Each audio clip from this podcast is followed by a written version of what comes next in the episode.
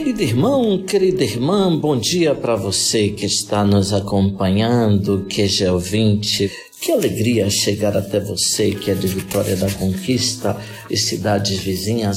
Deus abençoe este domingo que comemora a ressurreição de nosso Senhor Jesus Cristo.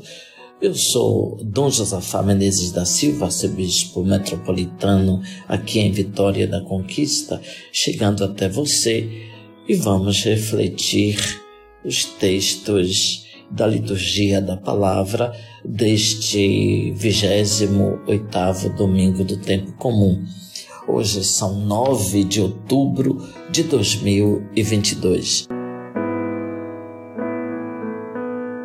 Escutemos o Evangelho. Nós temos hoje Lucas capítulo 17, versículos do 11 ao 19. Aconteceu que, caminhando para Jerusalém, Jesus passava entre a Samaria e a Galileia. Quando estava para entrar num povoado, dez leprosos vieram ao seu encontro pararam à distância e gritaram: Jesus, Mestre, tem compaixão de nós. Ao vê-los, Jesus disse: Ide apresentar-vos aos sacerdotes. Enquanto caminhavam, aconteceu que ficaram curados. Um deles, ao perceber que estava curado, voltou, glorificando a Deus em alta voz atirou-se aos pés de Jesus com o rosto por terra e lhe agradeceu. E este era um samaritano.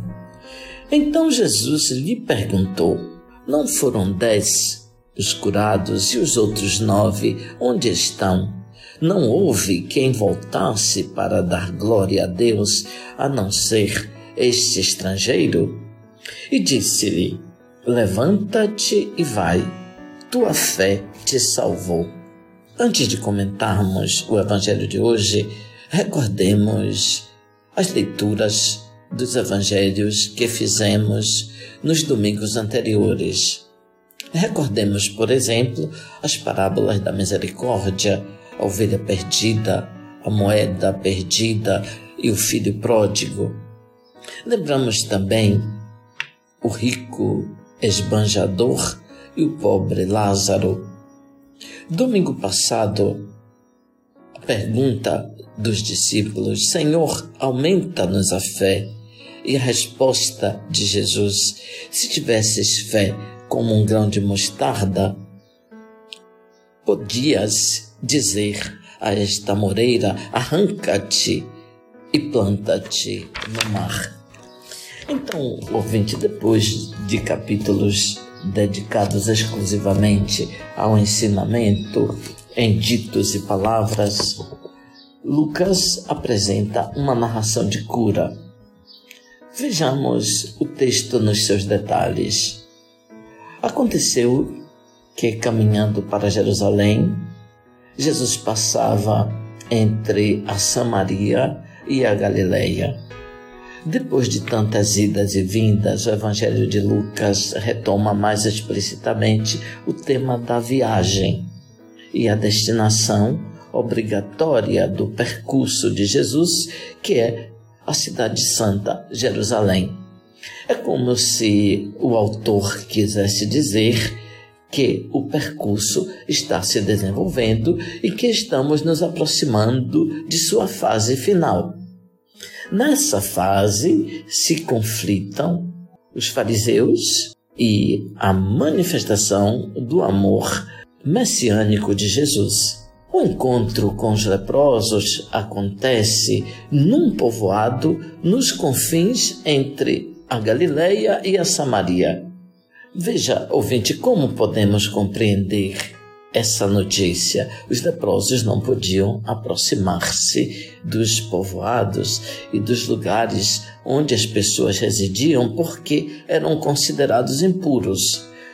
Todas as doenças eram consideradas um castigo de Deus pelos pecados, mas a lepra era o símbolo maior do pecado.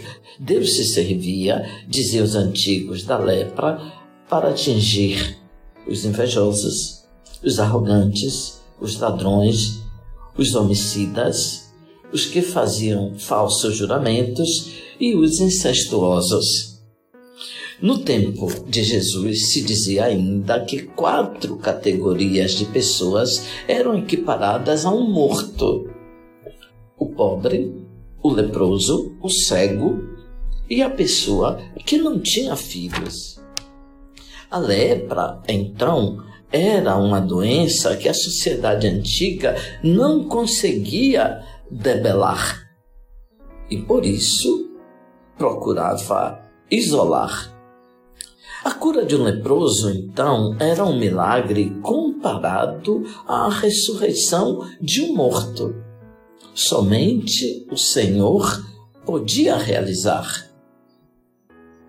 Antes, porém, os leprosos deveriam, portanto, expurgar as culpas que tinham então cometido e provocado a doença. Quando estava para entrar num povoado, dez leprosos vieram ao seu encontro, pararam à distância e gritaram: Jesus, mestre, tem compaixão de nós. Os leprosos se sentiam, portanto, excluídos pelos seres humanos e também excluídos por Deus.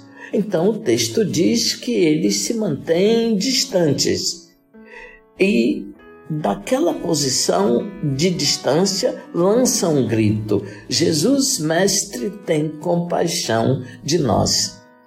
Os leprosos chamam Jesus de mestre sem ter podido escutar nenhum ensinamento do Nazareno, porque eram excluídos de todas as aglomerações humanas. Eles certamente estavam repetindo um título que era comum entre as multidões. O carpinteiro de Nazaré tinha então passado a ter a alta consideração de mestre, título dado aos doutores da lei. Observemos ainda que os leprosos não pedem a cura, mas somente que Jesus tenha compaixão de todos eles e manifeste a ternura divina para com eles que estavam numa situação desesperadora. Ao dizer Jesus Mestre tem compaixão de nós, eles poderiam também esperar de Jesus uma pequena esmola como era o costume naquela época. No entanto, o que nós vemos é uma manifestação misericórdia de Jesus que purifica completamente o corpo e alma dos dez leprosos.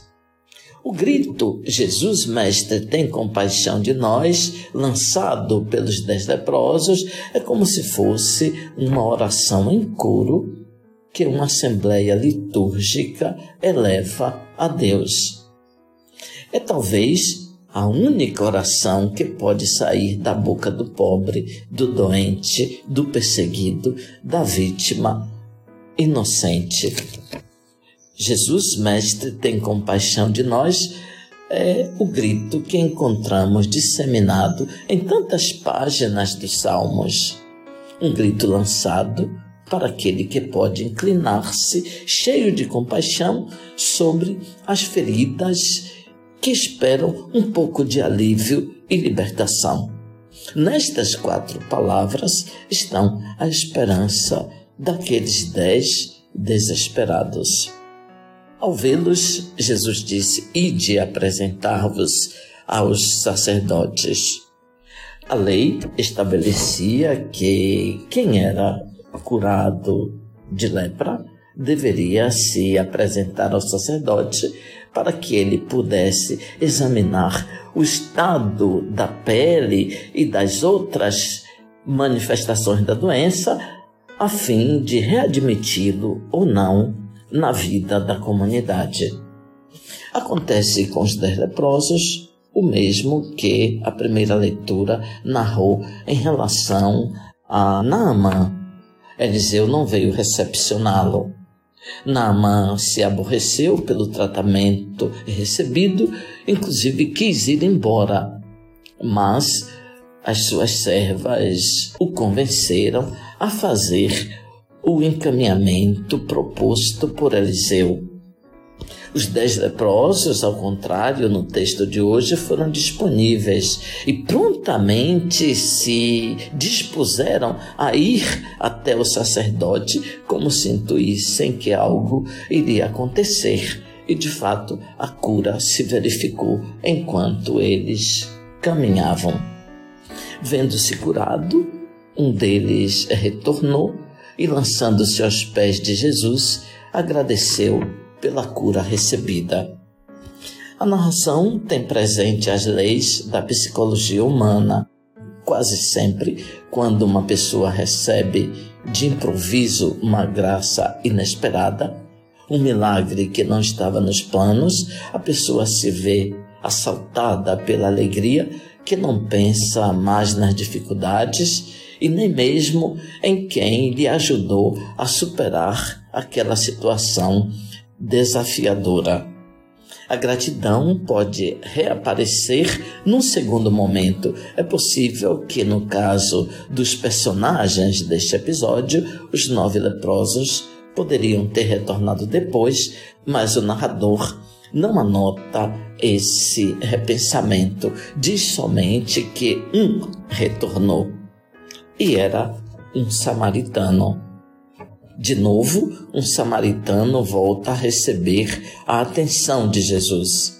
Reage de maneira mais bondosa do que os galileus, como aconteceu na famosa descida entre Jerusalém e Jericó, quando, diante de um homem encontrado quase morto, o samaritano dá lição de caridade a dois oficiais do templo, o levita e o sacerdote. Essa observação deveria soar muito dura para o judeu cumpridor das leis, mas pode ser também uma crítica ao cristão que se pensava mais próximo de Deus e muito separado dos pecadores. Os outros nove não é que são ruins, talvez não se deram conta tão rapidamente da novidade, continuaram a seguir os caminhos tradicionais, talvez foram primeiro ao sacerdote para que ele constatasse e, quem sabe, depois poderiam retornar para agradecer. A diferença dos outros nove, que, mesmo crendo, obtiveram a cura, o que retornou manifestou uma fé que salva, uma fé que não se detém no dom recebido, mas sabe alcançar o doador daquele dom para abrir-se a ele num acolhimento de ação de graças. É somente essa fé que permite um verdadeiro encontro com Jesus, um face a face com aquele que é a manifestação do amor do Pai.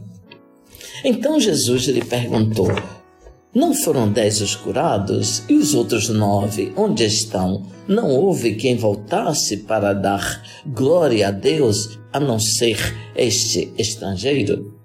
Jesus não fala propriamente de agradecimentos. Ele não se entristece porque os nove não manifestaram reconhecimento. Diz que o samaritano foi o único que deu glória a Deus, isto é, compreendeu que a salvação de Deus alcança aos homens através de Jesus. Foi o único a reconhecer imediatamente não só o bem recebido, mas também o intermediário escolhido por Deus para comunicar os seus dons quis proclamar diante de todos o seu reconhecimento e a sua descoberta.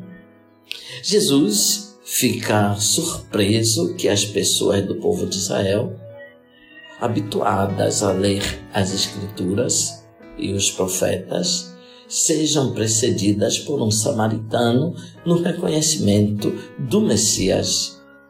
O fato da cura dos dez leprosos relido por Lucas como uma, como uma parábola, uma imagem do que acontecia no seu tempo. Os heréticos, os pagãos, os pecadores foram os primeiros a reconhecer em Jesus o mediador da salvação. Nós também podemos compreender as coisas assim. Nós estamos convencidos que quando Jesus caminhava ao longo das estradas da Palestina, quando as pessoas se aproximavam dele o tocavam, gritavam, ele prestava toda a atenção do mundo, dispensando carinho e também realizando muitos milagres. Mas agora que Jesus não é mais visivelmente visto neste mundo, agora que está distante, como se manifestou aos dez leprosos, ele inclina os ouvidos para nos escutar e se compadece de nossa lepra. A resposta que o Evangelho de hoje dá é que não existe distância que possa impedir as nossas orações de alcançar os ouvidos e o coração de Jesus. Basta confiar e Ele nos dirá também: a tua fé te salvou. Ao vê-los, Jesus disse: Ide apresentar-vos aos sacerdotes. Antes de tocar neles, são convidados a partir para ter o um encontro com os sacerdotes. Significa que partem antes da cura efetivamente acontecer, porque os sacerdotes tinham a função de reconhecer e confirmar o milagre realizado Jesus faz somente uma promessa de cura. Será a confiança incondicionada a tornar possível a realização da promessa. O milagre acontece onde se manifesta uma fé assim, incondicionada, ou pelo menos um pouco de fé, como nos disse o Evangelho do domingo passado. Deus não nos salva uma única vez. Deus é fonte de salvação e de vida. É preciso retornar algumas vezes à mesma fonte. Além disso, agradecer é receber a parte melhor da graça, porque a graça não é somente um benefício material, mas um gesto que nasce do amor. Quando se retorna e se restabelece uma relação pessoal entre quem doa o amor e quem recebe, no fundo, nós estamos buscando aquele amor que está no coração e na vida de Jesus de Nazaré e buscar um encontro com esse amor. E nesse amor nós encontramos a salvação e a vida. O Senhor esteja convosco, Ele está no meio de nós. Abençoe-vos, Deus Todo-Poderoso, Pai, Filho, Espírito Santo. Amém. Ouvinte, louvado seja nosso Senhor Jesus Cristo, para sempre seja louvado.